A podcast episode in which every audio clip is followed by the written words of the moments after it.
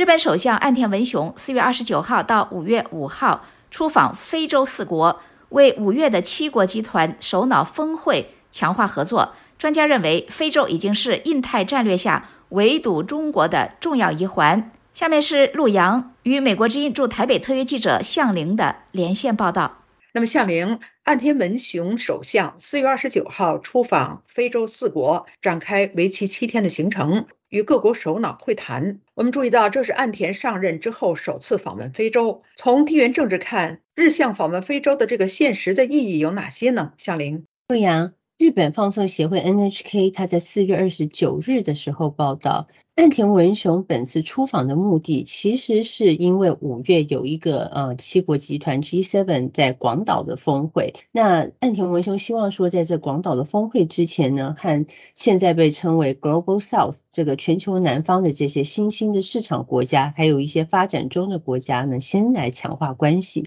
因为他希望在这个对俄罗斯以及中国的立场，哈，就拉拢到目前为止还采取比较中立的这种非洲的国家。嗯，对这个就是中国在嗯非洲的这些急速扩大影响力的问题啊，日本的国际教养大学中国研究助理教授陈佑华他说了，近十年来啊，其实中国在非洲急速的扩大影响力，也已经让日本把非洲视为围堵中国非常重要的战场。现在的日本领导人啊，已经将日本的国际身份定位为一个积极的国际秩序维护者。那将中国定位为一个呃以规则为基础的国际秩序的破坏者，非洲自然也就是在日本印太战略下成为围堵中国一个不可或缺的一环。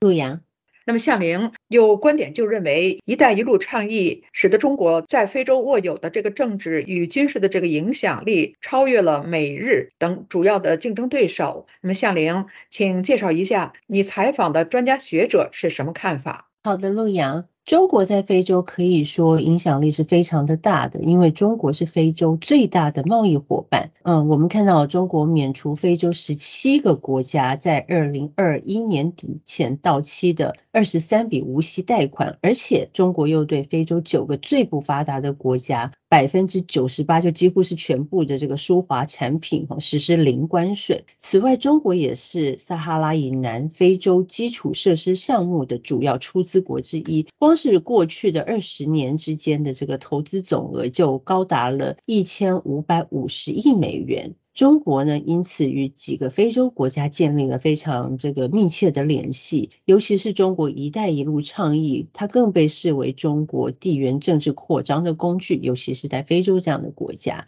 日本国际教养大学中国研究助理教授陈佑化他指出，中国对非洲经年累月的耕耘以及他投下的资源，已经是其他国家很难相比的了。同时，日本四川和平基金会主任研究员西田一平太教授，他认为，呃，虽然说呢，这个“一带一路”倡议是缺乏了透明性啊，有的时候也会被认为是滥用项目去制造一些借款，但确实，这已经使中国成为许多非洲国家的这个头号贸易伙伴了。嗯，这除此之外呢，在维持和平与安全方面。就是中国领导人他们对非洲的种种重视的一些措施和作为，这些都让中国在非洲的影响力已经可以说是别的国家都没有办法去比较或是取代的了。嗯，那么日本作为先进的这个民主国家，它对非洲的这个投资和援助是否存在中国所没有的优势呢？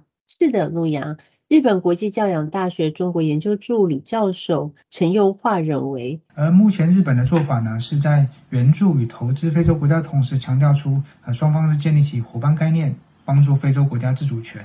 呃投资未来非洲的人才，还有高品质的基础建设等等等概念，借以凸显出中国对于非洲的投资是呃建立起短期的经济关系。或是呃建立起上下不平等依赖关系，或者是呃基础建设的品质是受人质疑等劣势。陆阳，好的，谢谢陆阳。连线美国之音驻台北特约记者向玲。日本首相出访非洲，强化合作，是否为围堵中国布局？